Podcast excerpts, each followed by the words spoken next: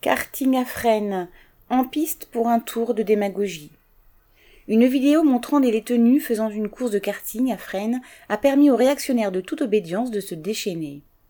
Une association de quartier avait organisé fin juillet des activités sportives mêlant des détenus, des jeunes du quartier et des gardiens. Le karting ne concernait que deux détenus et avait reçu l'aval des autorités et du ministère de la Justice. Le garde des Sceaux du Pont-Moretti a déclenché une enquête administrative en arguant, ouvrez guillemets, la lutte contre la récidive passe par la réinsertion, mais certainement pas par le karting, fermez les guillemets. Mais de quoi parle ce grand responsable des prisons Des prisonniers et des gardiens? Moins de deux détenus sur dix sortent avec un projet de réinsertion. Très peu ont la possibilité de travailler ou d'étudier. Ils ne sortent parfois de leur cellule qu'une ou deux heures par jour pour la promenade. La contrôleuse générale des lieux de privation de liberté a déclaré, ouvrez les guillemets.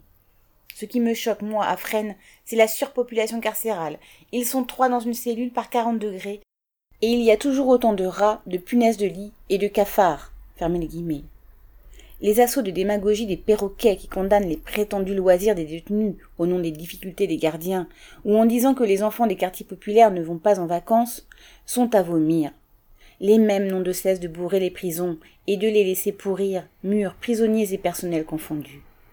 Les mêmes crachent sur les enfants des quartiers populaires à toutes occasions, sucrent les budgets des associations, ferment les piscines et les équipements collectifs, licencient les éducateurs après avoir laissé licencier les parents.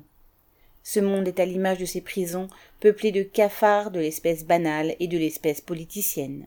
Aline Urbain.